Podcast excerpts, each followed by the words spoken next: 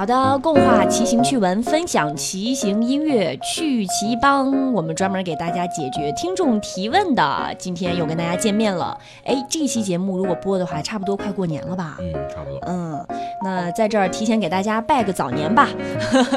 过年好。突然觉得提的有点早。嗯，上一期的听众提问主要是给呃喜马拉雅这个平台的听众来解决问题。那么今天我们来看一看其他的平台哈。首先我们先说这个考拉 FM 有一个听众，他的名字叫 What are you 弄啥嘞？他说一开始骑的千元铝架，哎，这个是 OCR 五三零零是什么牌子啊？捷安特。捷安特的是吧？嗯，入坑换了一个万元碳价 PP，除了上下楼扛车轻松，变速顺畅了。看码表和骑铝架的时候，速度怎么差不多呀？而且骑远了，该累还是累，也没有觉得能吸震的碳价比铝架舒服多少。所以，请问这是怎么回事呢？是不是觉得钱花的有点冤枉？我原来就骑过捷安特 TCR，嗯，跟它这个架子其实差别不大，嗯，尤其是近年来 OZR 也是用那个什么 SL 超轻铝，嗯。那其实品质和这个 TCR 已经差不多了。嗯，这个像它这个问题吧，呃，我觉得得一一个一个说。嗯，首先呢，它换这个碳架 PP 碳架，这我在延庆车展骑过。上次我记得咱们节目里我我说过这事儿啊，我觉得特别好的一个架子。呃，上下楼扛车变轻松了，那肯定的，因为这车重量降低了。如果您是爬坡，比如说骑个妙峰山之类的。肯定能体会出有比较大的改善，但如果平时上下班骑，可能对，如果骑平路，它车变轻了这件事儿，其实对平路骑行影响很小。我跟陈老师骑车出去，他骑钢架，嗯，平路比我骑得快，还快呢，是吧？对，所以这个重量这一点吧，您骑平路影响不大。还有一个呢，速度差不多，对吧？嗯，这个好像也不光是车的问题，这人腿也有很大的这个。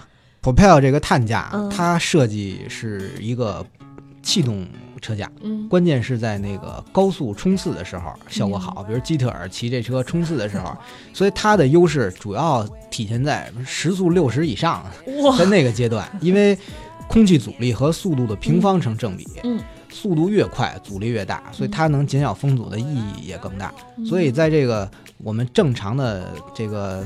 二三十迈的巡航速度的情况下，其实差别还是很小的。尤其是您之前这 OCR，其实已经是其实不错了这个车架。所以这千元换万元，好像 我个人觉得意义不是。然后说这个累这个事儿吧，呃，怎么说呢？这个也只能是说近几年铝架做的越来越好了。啊，在各方面不像咱们之前认识的铝架硬的过分啊等等，现在也已经有比较大改善了。这个确实是这个问题吧，几方面说都有。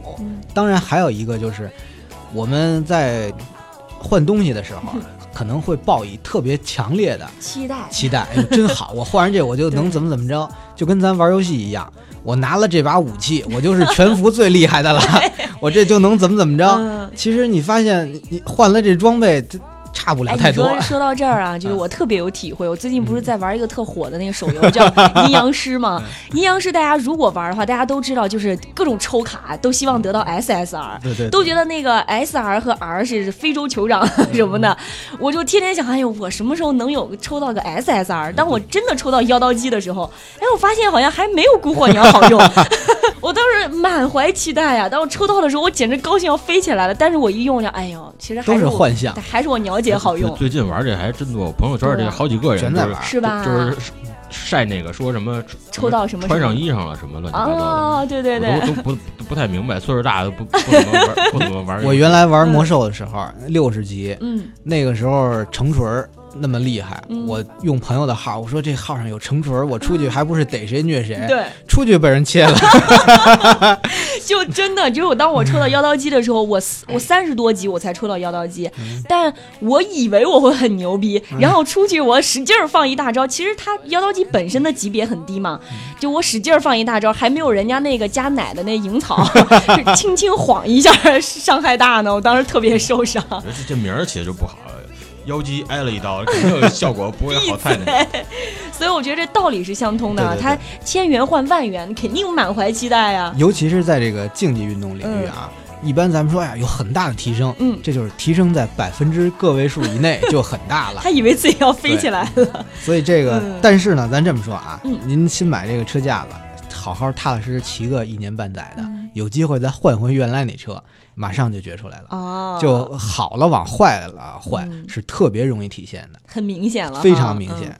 不过他说这骑远了该累还是累，我觉得这个你就算 骑什么车，你骑十几万的车，那人也不是机器人，对吧？该累还是得累的，喝多都吐。挨揍都疼，嗯，对，嗯，所以他这个东西其实，嗯，也跟他解释的差不多了哈。这怎么回事呢？我个人主观觉得哈，他这个就是 骑半年，再找一辆 OCR 重新体验。现在我们说的，您就马上全明白了。对，那觉得这是破车，没法骑，肯定是这心情。那个时候就很嫌弃了哈。对对对，嗯，这是第一个听众啊。第二个听众他叫周南，是来自微信公众平台的。他说：“莎莎求推荐一款幺零五大套的整车。”这问题就是，虽然这字数是最短的啊，但是 要说的最多，内内容最多的。嗯，这这因为所有品牌都有幺零五大套的整车。嗯，你像我们拍过的最便宜，美利达的可能有五六千的。嗯，捷安特也有，然后最最贵的 Look 的幺零五的整车拍过两万五的。嗯，所以这个完全没有边儿了，就是从从多多幺零五多贵的车都有，你不知道从哪下手啊？对你弄一个。F 八，你装上幺零五一一样骑，我还真真认得一个一个小伙儿，嗯，之前车上是一套那个九零幺零的九零七零的电变，嗯，之后小伙儿不知道为什么把九零七零电变整套出掉，嗯，然后最后绕了一圈，把 S 五对版最后换成了整套幺零五，凑合那么骑着，就就不知道最后。追求是什么？就这幺零五是好还是不好啊？幺零五是专业入门级，对，西马诺的专业入门级。那他原先的那个呢？是已经级。哎呦，是是是这是受了什么刺激？这个啊，所所所以这个问题就是整体比较宽泛，他也没有给具体的。具体的预算要铝的、碳的、钢的都也都也都什么用途史，喜欢什么牌子，对吧？这些是不是它？对，所所以所以也就我就按这个市场最主流大概的给他给他推荐几个，然后先说几个几个铝的，铝的铝的像刚才刚才那问题里边说的那个 OCR 的捷安特，捷安特就不对，捷安特。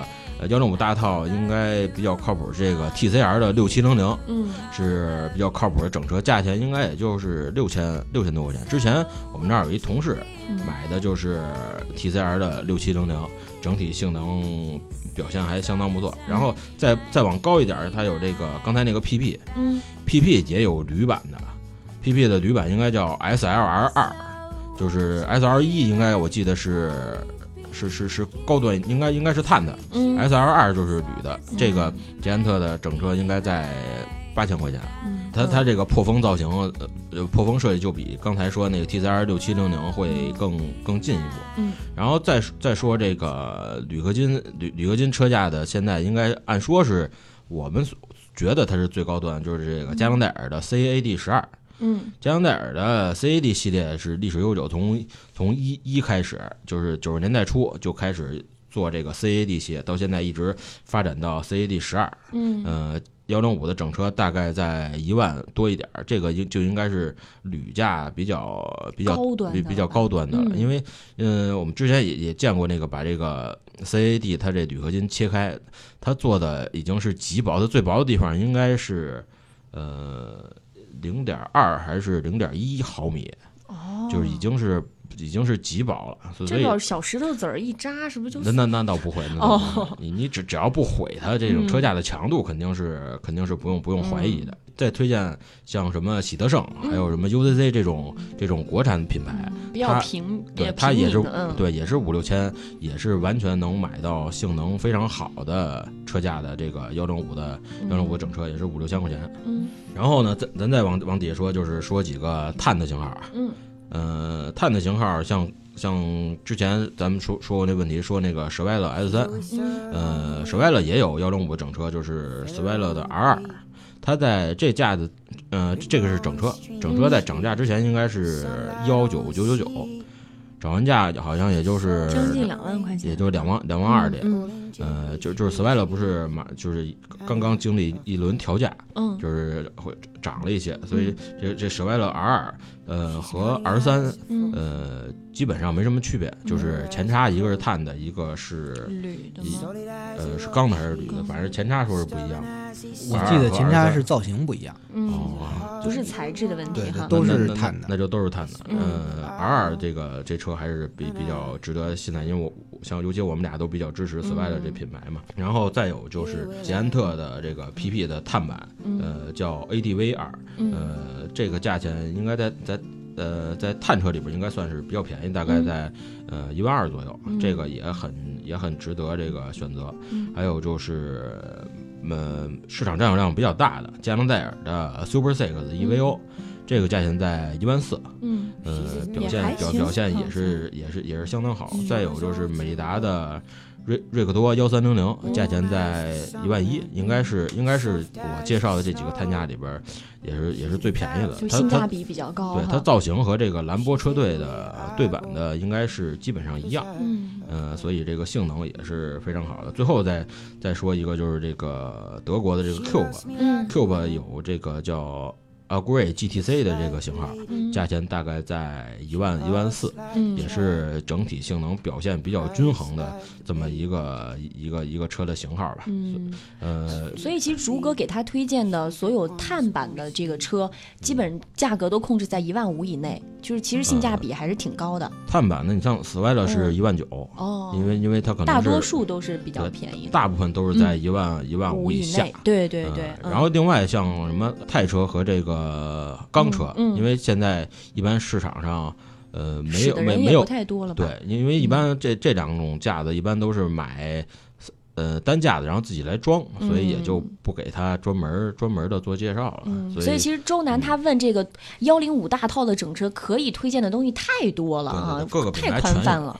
嗯，反正今天竹哥就是把他认为哎比较合适的铝架和钢的，就是铝车和钢车都铝铝的和碳的，铝的和碳的对，嗯，都跟他简单的分析了一下，他也可以再自己比照一下哈。如果要有什么其他方面特别特殊的要求，可以下次再跟我们继续来互动留言。对，其实最最主要还是这预算，把这预算得得得说明白了。嗯，好，第三个听众他叫时来运转，他说莎莎你好，我的问题比较多，请教两位老师，我的身。高是幺八三，体重五十五，好身材。我的妈呀！然后原来是山马党，新买了一辆公路美利达斯特拉九四，车价五二，原车自带的是后漂坐管，骑车的时候。脚总是踢到车的前轮和刮到后下叉，哪里的问题呢？还有关于调整坐管的高度，腿伸开了，胳膊特别累；胳膊轻松了呢，腿又伸不开了，这个应该怎么办？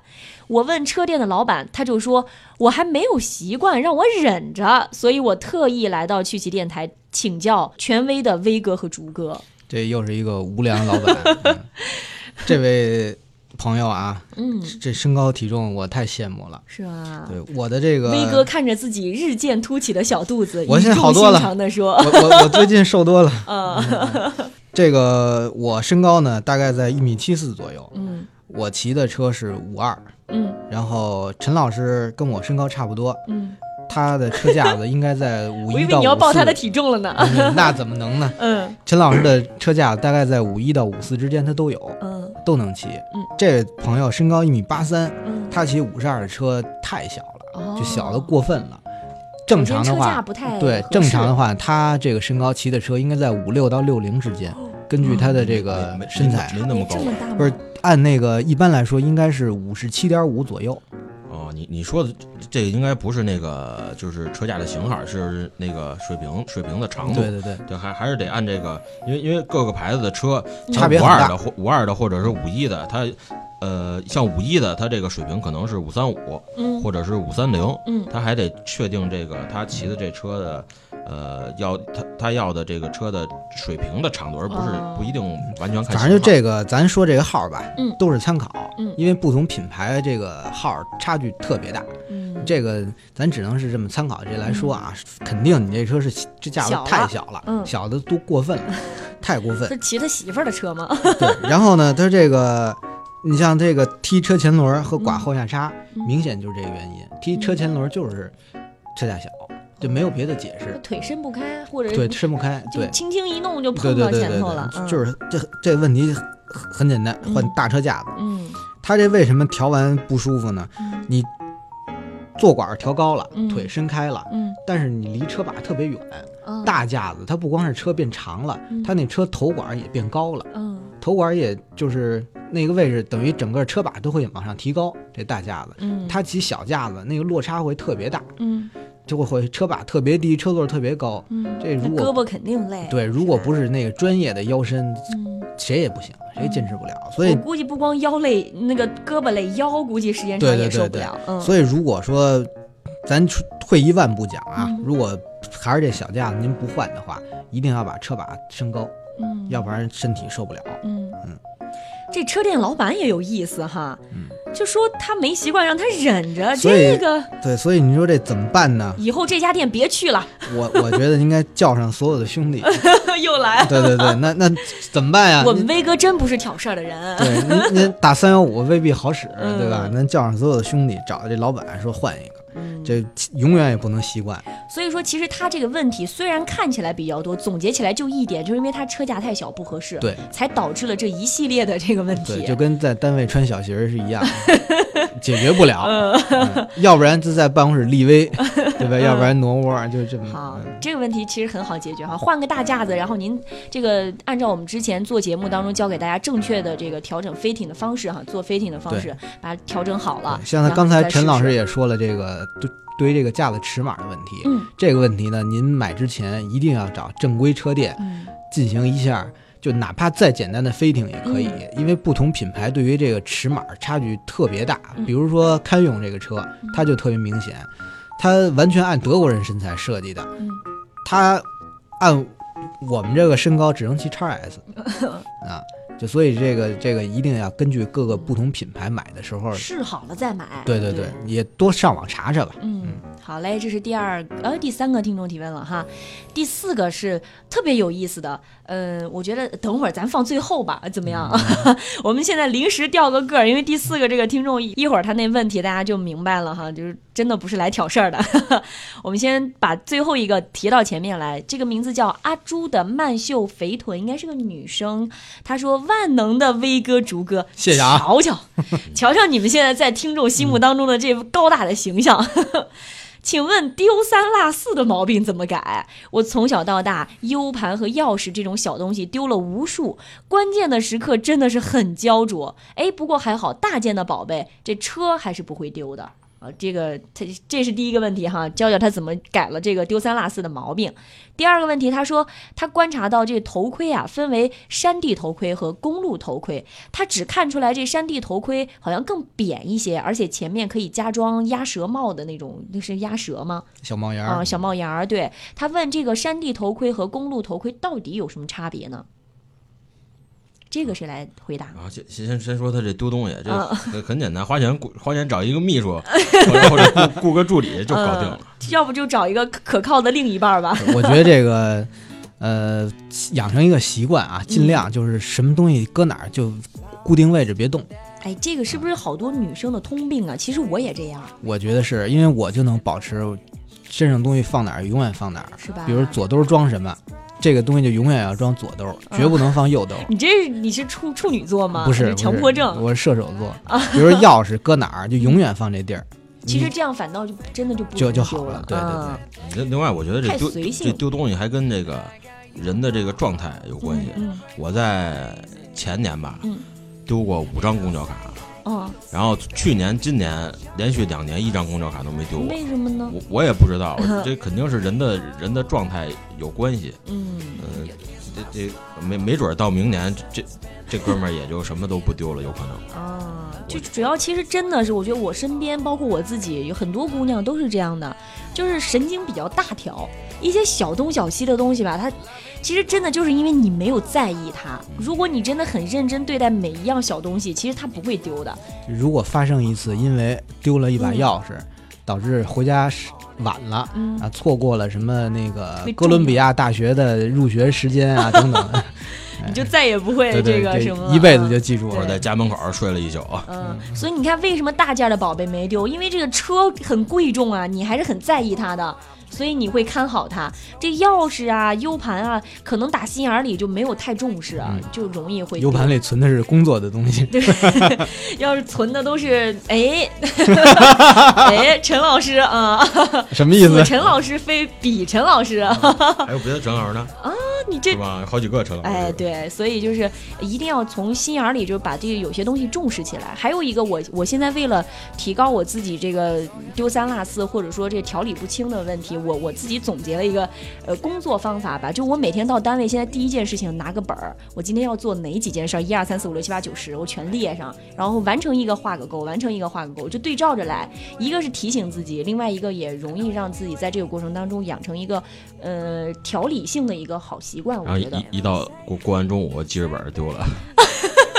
不会，你这太太夸张了哈！就是这是我给他提一个小建议，他可以哎呃试一下，看看有没有用哈。另外一个就是刚刚威哥说的，重视起来。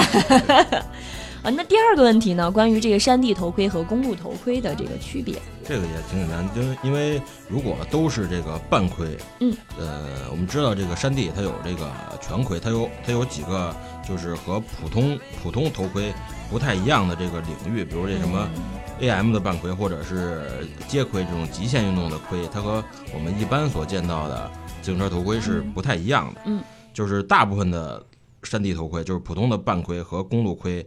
本质上是相同的，嗯，区别可能是在骑的姿势。骑公路时候姿势比较趴，而骑山地的整体人的姿势会比较立起来。所以这个公路车的公路头盔在设计时候可能就是比较注重这个破风和流线造型。你像呃最夸张的这个 TT 盔，TT 盔它就是水滴造型的，嗯，就是前前边大，后边就变成一个尖儿，后边变成一个尖儿，这是为了更好的这个。破风和流线的流线的设计，因为咱这脑门这块不能受委屈，所以也就是 前前前面大。具体的这个这个破破风的设计，我原理现在也也没没法解释的太没法解释太清楚，就大概是大概是这么个意思吧。所以普通的公路大组盔，呃，我们骑叉 C，呃，山地叉 C 的时候，头盔都是可以通通用的。它唯一不同就是有一个帽檐儿，它这个帽檐儿呢，呃，作用是一个是挡光，另外一个你越野的时候就是。正规呃正式的这种山地的用途，它是越野会有好多树枝儿，嗯，这儿有一树枝，那儿一树枝儿，这个帽檐儿可以帮忙这个遮挡这个树枝儿，哦，就保护一下眼睛或者头部是吗？对对对，然后这个公路车，如果你用那个帽檐儿，它会遮挡你的遮挡你的视线的，这个还是就是如果你骑公路车，因为那个帽檐儿一般的叉 C 盔的那个帽檐儿是可以摘下来的，嗯，呃，你骑公路的时候或者骑你日常通勤的时候，一般都。不太用得着那个帽檐儿，把那个把那帽檐儿就摘了就行了。哦，我理解的这个差别还有一个就是，公路盔一般都比较轻，偏轻，因为咱们骑公路戴那头盔吧，很可能戴了五年头头盔都没沾过地，很有这这这可能性很大的。对对对。所以它本身就是一层很软的泡沫，嗯，轻但比较脆弱。山地盔呢，你要考虑到是在那荒郊野外恶劣的工作情况。树枝刮一刮啊，什么哪儿碰碰都很正常，所以它会在泡沫外头再多加一层塑料，会导致这个更结实、更结实、更耐磨，但是重量会相对增加。嗯，好。对，然后另外像那个呃越野的那种全盔，它的那个帽檐是跟头盔设计在一起的，是不能摘的。嗯，所以就还是有一些有一些区别，所以所以帽檐在山地骑行领域还是非常必要的这东西。嗯，好嘞，这是我们今天的第四个听众提问，然后 这个这个重点来了哈，最后一个提问也算是呃我们年前给大家送的一个小福利哈。这个听众也是我们的老朋友了，他叫大海，他说莎莎好，因为我们之前有过一期节目介绍我们电台广播过大年的活动嘛，他说广播过大年。三人唱台戏，莎莎扮演阿庆嫂，王老师扮演刁德一，陈老师演胡司令。王老师和陈老师还可以说段传统的相声，那莎莎可以唱一首《前门情思大碗茶》，行吗？来，掌声鼓励！哎呦，我不知道这个听众到底想干什么，要求太过分了。对，就是我们本来是很正经的这个干货节目，一下变成这个文艺演出了。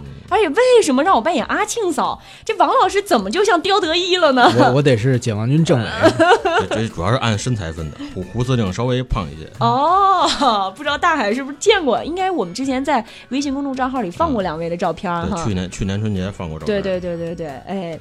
这个怎么办呢？说到这个问题，我先给大家爆个料啊。嗯，这位朋友问这问题其实非常的合适啊，怎么？因为问对人了是吧？问对人了，陈老师的父亲，嗯，是我国。这个非常享有盛名的京剧表演艺术家哇，嗯，我爹是中国戏剧学院的教授，现现在主要是教教教教教教学为主了。哦，那你或多或少应该对京剧有些了解吧？啊，有一点了解，因为因为我住那院儿，我们那一个院儿都呃，全北京应该有一半的唱戏的都在我们那一个院儿住的。是从小听着戏声长大的，是吗？对，因为以前中国戏剧学院没搬走的时候，他就在宣武区的李云街。嗯，呃，后来因为这个学生越来越多，这就给搬走了。所以我小时候，我院里的什么篮球场啊、食堂啊、呃，学生宿舍都在我们住的那院里。天天早上起来五点，楼底下就开始喊，就开始喊叫嗓子了，是吧？哎，那其实所以你也是学过的吗？呃，我不能说是学过，我因为小时候那会儿是，小时候那会儿算是比较。比较叛逆还是怎么着？因为因为那会儿家里边儿，因为父母干这个都知道学京剧这东西特别特别辛苦，嗯，呃，所以就那会儿我六岁的时候还没上还没上学呢，嗯，就派我去去去学一会儿，那会儿是唱花脸。唱花脸那个，花脸是那个，好好好好，对对对，那种，哇哈哈，对，哎，我们这趣奇电台今天怎么又变成艺术人生了呢？然后那会儿六岁就去让我去学，那会儿开蒙还是我爹的一个同学，嗯，那会儿学铡美案，啊，铡美案第一句开封，呃，包龙图打坐在开封府，铡美案就是这个包拯斩这个斩这个陈世美的，嗯嗯嗯，这个我还那会儿才学了学了一个月，然后就不喜欢，因为然因为你不光得学唱。你还得去压腿，练各种各种基本功，你都得练。然后那那会儿小小时候比较比较懒惰吧，就就也，然后家长也觉得这东西太太累，可能发展前途也不是太好，耽误骑车，就就没让就没让继续学。其实戏曲这个东西啊，它也是要练童子功的，对吧？对对对。六岁的话还算早吗？呃，也不算早，现在好，现在因因为现在大家比较重视这传统艺术，现在学这个好多小孩都是三四岁就开始学。你像咱们各种的晚会上，经常有三四岁就唱的。唱的特别好的小孩儿就上去表演，有模有样的那种。对对对来，咱们这个，来陈老师唱一段我真的不会唱京剧了，那陈老师给给咱来两句吧。我我我我也不太会京剧，我只是听过。因为这个这是这个唱段沙家浜是吧？对对对，应该是沙家浜。样板戏还是这属于陈老师父亲是样板戏的核心创作人员，是吗？那那会儿也是也是也是创作组之一吧，应该是。怎么着，来一个？啊，先亮亮嗓子。这我真我真是不真是不太会啊。来两句，因为只是听过，然后就就这么着算学唱吧。嗯，呃，然后咱这也是去一电台，我稍微改个词儿。啊，这是有备而来啊！这这不就现现改吗？好，来啊，这不是胡掌声鼓励。这这不是这不是胡胡司令吗？想当初，老子的车店才开张，总共才有十几平米，七七八辆车。我不能，我我实在编不下去。好好，我实在编不下去。威哥，威哥笑的还能再憨厚一点吗？哎，不过你这个作为这个叫什么戏曲学院教授的孩子，你唱成这样可有点。这这这差点意思，这这你你别光说你，该你该你了，该你这这不能让我爹听见，让我爹听见他回家弄死我。呃，那相声明年你们俩再来吧哈。其实哎，上一期呃那个听众提问的时候，是不是你俩就一唱一和的？就我还说你们俩跟那个捧哏逗哏一样。这个就其实期期都有，大家可以啊自行体会。这个前门情思大碗茶，这歌有点老。你像我们这种九零后的宝宝，其实都没别说了，别多说了，我们已经鼓掌了啊。好，今天节目结束之前哈，跟大家稍微来两句，呃，是那个什么，我爷爷小的时候，来吧来吧来吧，常在这里玩耍，是这个歌吗？是那个高高的城门。呃，什么什么我的家？不好意思，我实在记不住这个词儿。这个副歌部分是什么？还分副歌。对，就没有什么，我只会这两句了。知道知道乳歌，什么什么什么大碗茶。啊好，就到这里。然后提前祝我们所有趣奇电台的听众朋友们新年快乐！跑题跑的有点远。哎呀，怎你帮我那个拉回来嘛？过年好，过年好。对，好，今天就到这里啦，拜拜，拜拜。腊八粥喝几天，哩哩啦啦二十三，汤碗鸡枣